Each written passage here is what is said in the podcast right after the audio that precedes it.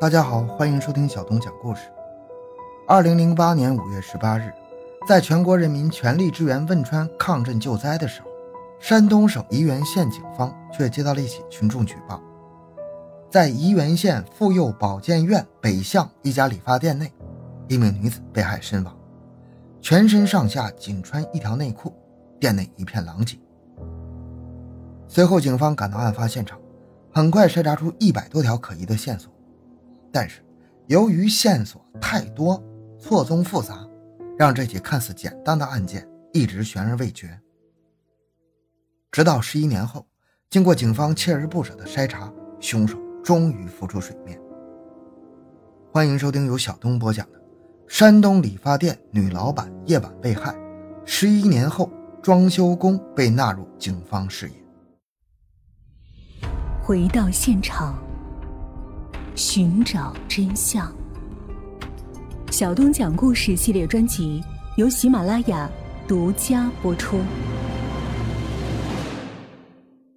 时间来到二零零八年五月十八日九时许，这天，山东省沂源县公安局接到群众报警，在当地妇幼保健院北面胡同的理发店里，一名女子被害身亡。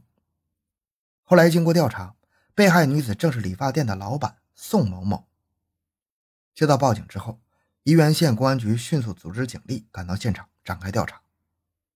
经过调查，被害人宋某某是沂源县本地人，三十多岁，遇害时上身赤裸，全身只穿一条内裤。经查验，宋某某的头部有多处伤口，身下满是血迹。同时，警方还发现，在被害人旁边的地面上有血迹涂抹的痕迹。痕迹一直延伸至按摩间和卧室，说明被害人生前被移动过。随后，警方对案发现场进行了仔细的勘查，在理发店内的垃圾篓内，警方发现了两个用纸团包着的已经使用过的避孕套，而床上堆放的衣服似乎也被翻动过，凌乱的散落在一边，里面的现金也不翼而飞。一切线索似乎都在告诉办案人员，这是一起简单的。谋财害命事件。接下来，为了确认被害人的死因以及凶手的作案工具，警方将尸体移交给法医检查。经过法医鉴定，被害人头部有十六处因为钝器击打造成的创伤。根据伤口的形状，法医初步判断，凶手使用的应该是长条形状的金属钝器，连续击打被害人，直至颅脑损伤而死。原本平静祥和的沂源县，也因这起恶劣的凶杀案而罩上一层阴云。尤其是被害人被初步认定先遭到凶手侮辱，后又被残害，因此自打案发之后，县里的女孩们晚上基本上都不敢出门了，即便是出去，也需要有人陪着。为了尽快破案，警方再次对现场展开了更为细致的侦查，并走访了理发店的员工以及周围的邻居，但是调查结果不尽人意。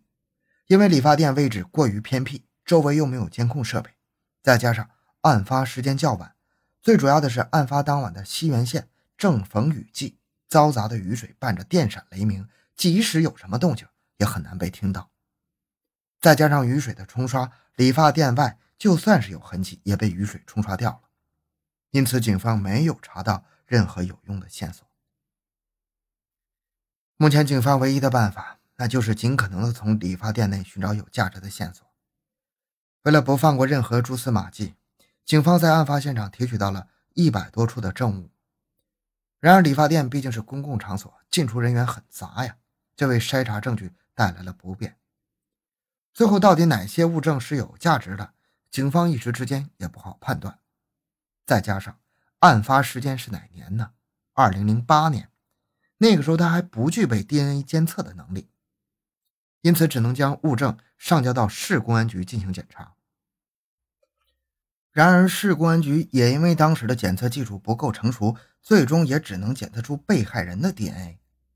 要知道，在当年的全国公安机关的 DNA 数据库中，只有那些有过前科的人才有记录，因此这种检测结果的作用十分有限。就这样，发生在沂源县的这起命案，一直拖到六年之后，才慢慢有了进展。这六年，县城民众的生活逐渐摆脱了案件带来的影响，日子也趋于平静。但是警方始终没有放弃查找凶手，因为凶手一天找不到，被害人就一天得不到慰藉。六年后，沂源县公安机关建立了 DNA 实验室，这样一来，为很多未解案件的侦破提供了便利。于是，办案人员又将这起案件的资料和数据整理出来，希望通过技术筛查找出犯罪嫌疑人。正当警方对这次筛查结果抱有很大希望的时候，全国公安机关 DNA 数据库比对的结果给所有人浇了一盆冷水，因为所有数据无一命中。即便如此，警方也绝不放弃。全国公安机关的 DNA 数据库每年都在完善更新呢，因此只要数据库更新一次，警方就会比对一次。每个办案人员都坚信，线索总有一天会出现，正义不会缺席。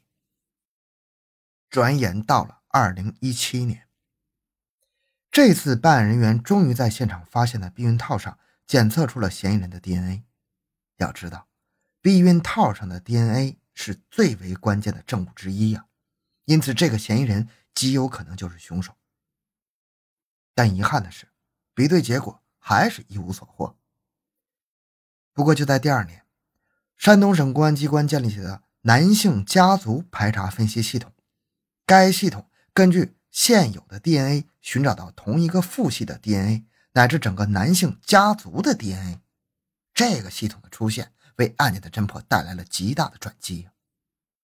随即，办案人员将现场一双灰色男袜上提取到的 DNA 分型输入到男性家族排查分析系统。这一次，系统识别到当地一个姓高的家族。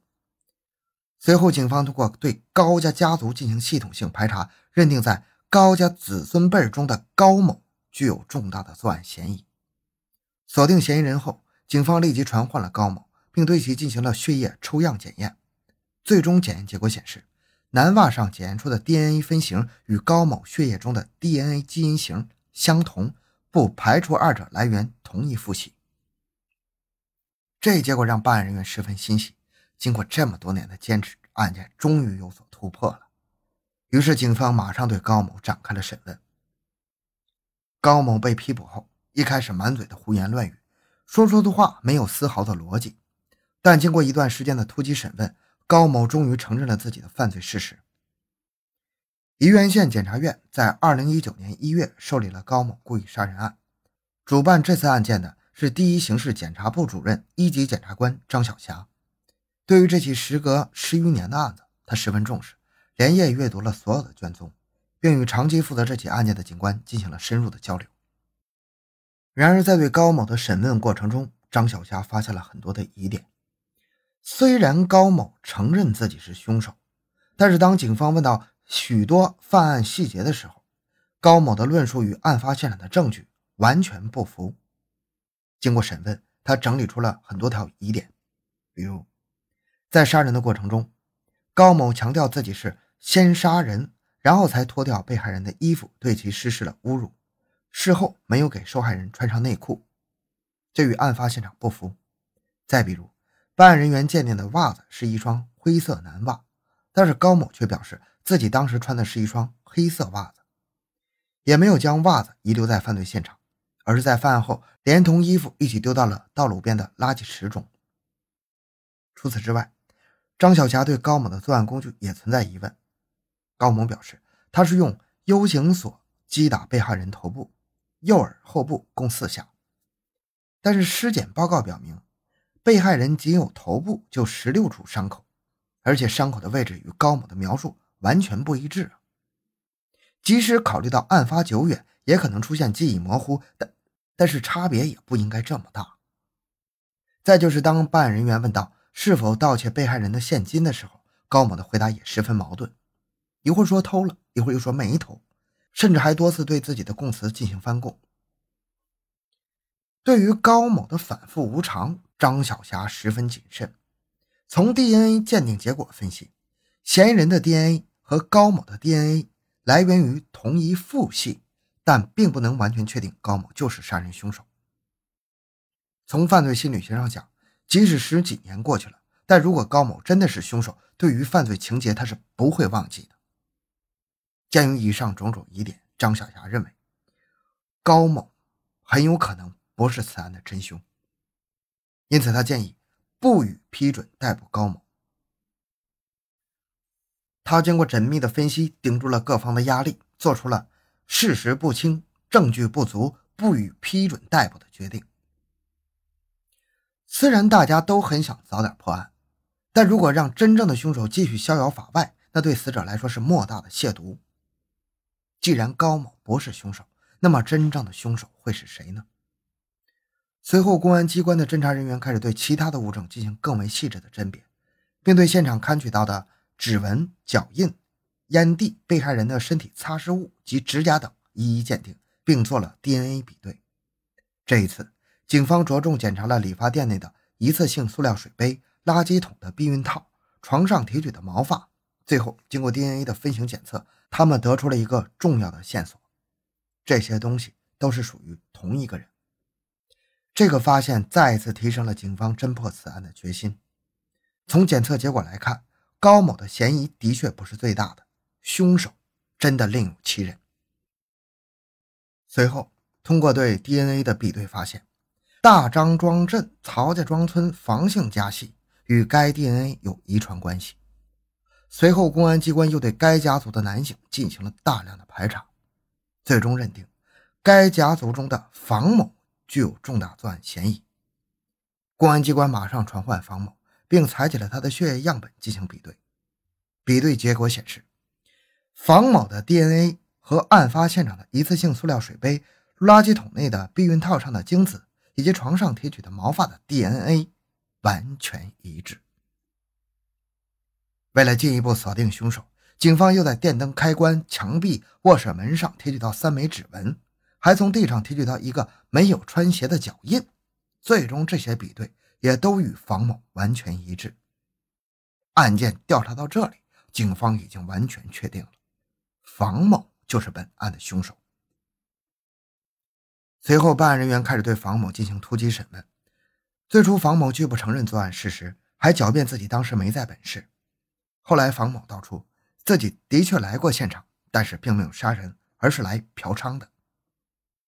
原来，死者宋某是一个失足妇女，她在白天帮别人理发按摩，晚上则会做出一些皮肉上的生意。从这一点来看，之前的高某之所以在审讯中多次改变供词，或许就是因为他也是众多的嫖客之一。为了不暴露自己曾经的行为，才在供词上犹犹豫豫。险些误导了警方。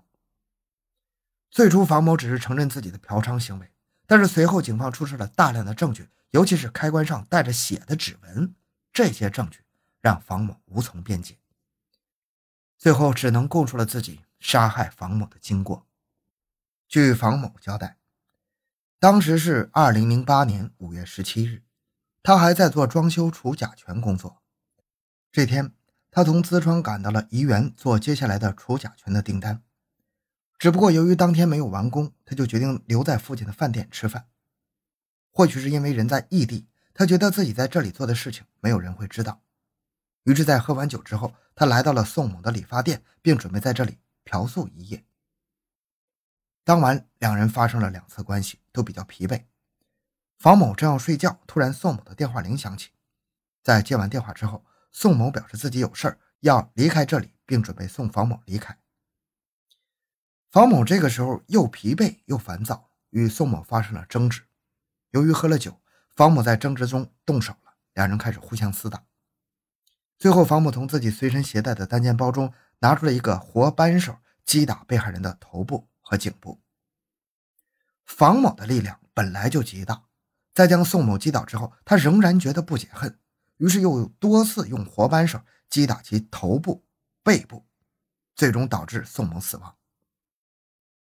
杀人之后的房某稍微清醒了一些，他意识到事情的严重性，于是为了干扰之后的案件调查，他故意把床上的衣物翻乱，然后抢走了他的现金，伪装成盗窃杀人的样子，然后离开。之后的几天，他一直十分害怕，但是随着时间的流逝。公安机关方面一直没有把目标放在他身上，他才逐渐放下心来。不过，他也在暗中注视着案件的动向。在得知警方将高某作为犯罪嫌疑人，而这个家伙又承认自己杀人之后，心中惊喜万分呢，认为只要高某认罪，自己的这笔罪恶行为将永远不见天日。但是他没能如愿，反而最后还是被警方找到了。天网恢恢，疏而不漏啊！二零一九年四月，公安机关向沂源县检察院提请批捕逮捕犯罪嫌疑人房某。为了避免让案件受到高某事件的影响，检察院特意将检察官由张小霞替换为吴树波。吴树波重新调取了该案的所有卷宗，并对房某进行了仔细的审问，又对随案移送的讯问犯罪嫌疑人同步录音录像进行了审查，最终得出结论：犯罪嫌疑人房某前后供述稳定，对于用活扳手反复击打被害人头颈部的犯罪事实予以认可。并且对其供述的内容与现场勘查情况及警方调查走访情况相吻合，案发现场提取的塑料水杯、避孕套、毛发均检出犯罪嫌疑人房某的 DNA 分型，现场提取的三枚前血手印经比对是房某所留，现场提取的一枚赤足印经比对也是房某所留。综上，房某涉嫌故意杀人罪，犯罪事实清楚，证据确实充分。检察机关作出批准逮捕犯罪嫌疑人房某的决定。从二零零八年五月十八日到二零一九年四月，整个案件持续了十一年，凶手房某终于得到了应有的审判。虽然房某逍遥法外十余年，但是这只不过是他的苟延残喘。在这十余年里，他无时无刻不在担惊受怕，这种日子过得并不逍遥。从受害者宋某的角度来讲，只有走在阳光下，才能避免黑暗的侵袭。宋某本人就是在从事非法活动，接受别人嫖宿，通过非法手段谋取利益。或许很多人认为卖淫嫖娼只是道德问题，但是我们可以发现，在这部分人当中，犯罪者的比例是远远超出常人的。他如果没有从事这种工作，就会大大减少这种危险发生的可能性。这次的悲剧。也许就不会发生。另外，提醒广大的女性，在与男性独处的时候，尤其是这种陌生的男性，尽量不要与其发生争吵，不要激怒对方。女性在身体素质上本来就弱于男性，在不确定此人是好是坏的情况下，贸然激怒对方，可能遭致可怕的后果。从凶手房某的角度讲，房某最初也没有什么案底，这说明他只是在。当时发脾气或者道德上有些缺陷，在饮酒之后，他的罪恶情绪遭到放大。在案发时，他所在的地方又是一个嫖娼现场，本来就是不法之地，这让他更加嚣张，更加的肆无忌惮。于是，在与宋某的争吵中，他痛下杀手，犯下了不可挽回的罪行。对于很多人来说，罪恶都是一步步变大的。如果他没有饮酒，没有嫖娼，那么他有可能就不会犯下这个严重的罪行。事情已经发生，宋某不可能复活，房某也必将接受法律的严惩。好了，这个案件讲完了。喜欢小东的朋友，请多多打赏，感谢您的支持。咱们下期再见。